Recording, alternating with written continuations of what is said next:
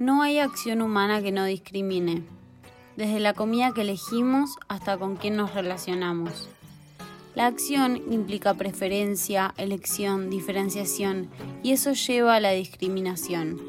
Es muy fácil encasillar y etiquetar a las personas. Al que ves que es diferente. Al que piensa algo distinto. Al que juzgas duramente y no se lo dices de frente, no mereces ser tu amigo.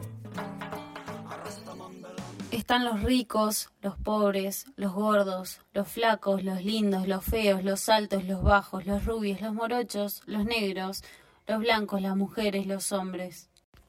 De las etiquetas aparecen los estereotipos y de ellos los prejuicios y así la discriminación. Vivimos en la época de los prejuicios, en la época de emitir juicios antes de conocer. Ya por la vestimenta, el aspecto, la expresión corporal, creemos tener información de una persona. Esto forma parte del resultado de la envidia, apunta a la destrucción del que sobresale, del que es diferente. El ser humano tiene la necesidad de pertenecer a la sociedad, de ser aceptado según las etiquetas de los demás, pero también la necesidad constante de clasificar las cosas y las personas según lo que son. Toma solamente 7 segundos asumir un prejuicio según la apariencia de la otra persona. Estos juicios de valor están mal generalizados porque limitan, esconden, alejan y descalifican.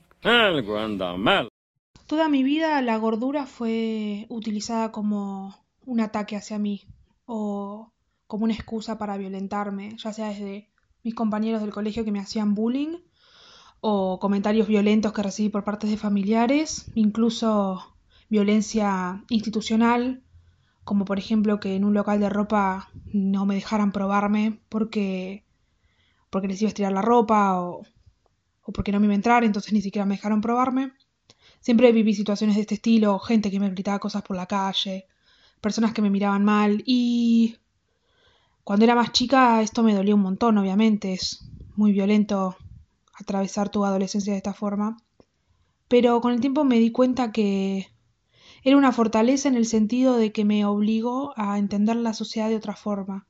Y me obligó a reaprender un montón de cosas que teníamos o que tenemos como sociedad instauradas, un montón de estereotipos, eh, de la gordura como algo negativo, como inherentemente poco saludable o inherentemente vago, sucio, insalubre. Esas son todas cosas que yo tuve que reaprender, como la gente gorda no siendo objeto de deseo. Me parece que es algo que todo el mundo tiene y que yo tuve la ventaja de poder, de verme obligada a reaprender todas estas cosas. Y me parece que seguimos siendo una sociedad altamente gordofóbica y que es súper necesario educarse, porque no hay nada mejor contra el odio que la educación. ¿Qué consecuencias pueden tener los estereotipos en nuestra vida diaria? Tienen muchísimas y afectan a muchos niveles. La consecuencia más directa de los estereotipos es que invisibilizan todo aquello que no representan y por lo tanto lo estigmatizan, lo convierten en una anomalía. No sé cuántas de las mujeres que estáis aquí hoy sois madres, pero ¿qué opináis de esas imágenes que circulan por las redes de mujeres que acaban de dar a luz con el vientre plano? ¿Os imagináis que las únicas representaciones que hubiese de mujeres que acaban de dar a luz fuesen esas? ¿Qué pasaría? Aquellas mujeres que tuviesen estrías o un poco de barriguita serían miradas con asco, uy, qué bulto se te ha quedado ahí.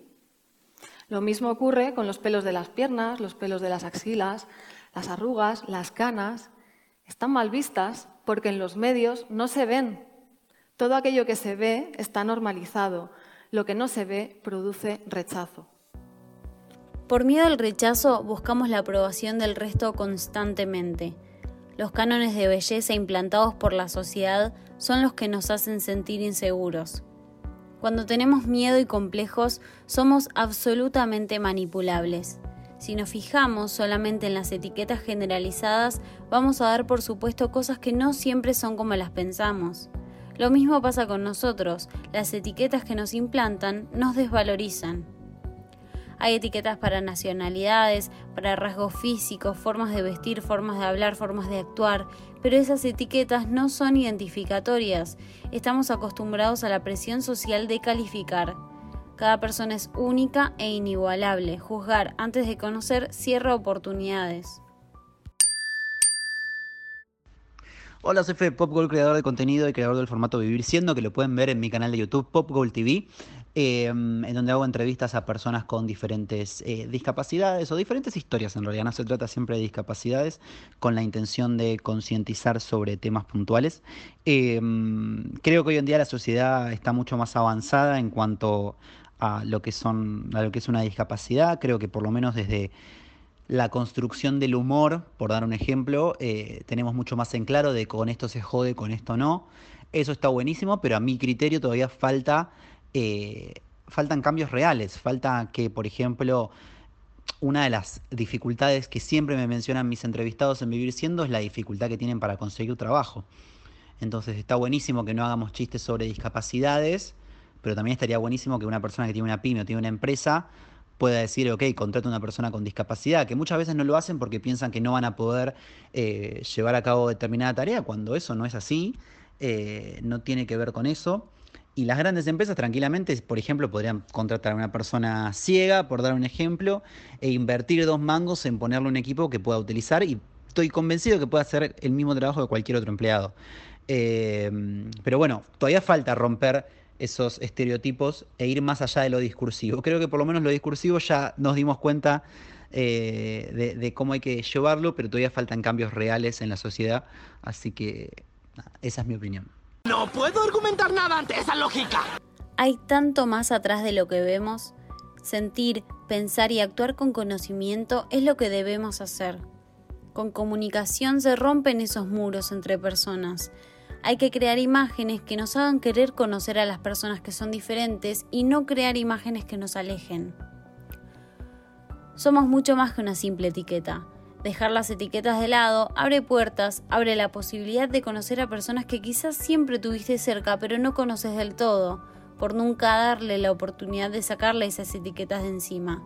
No todo es blanco y negro, no siempre hay solo dos caras de la moneda. ¿Hasta qué punto te siguen las etiquetas? Soy Camila Gess y esto fue Etiquetados.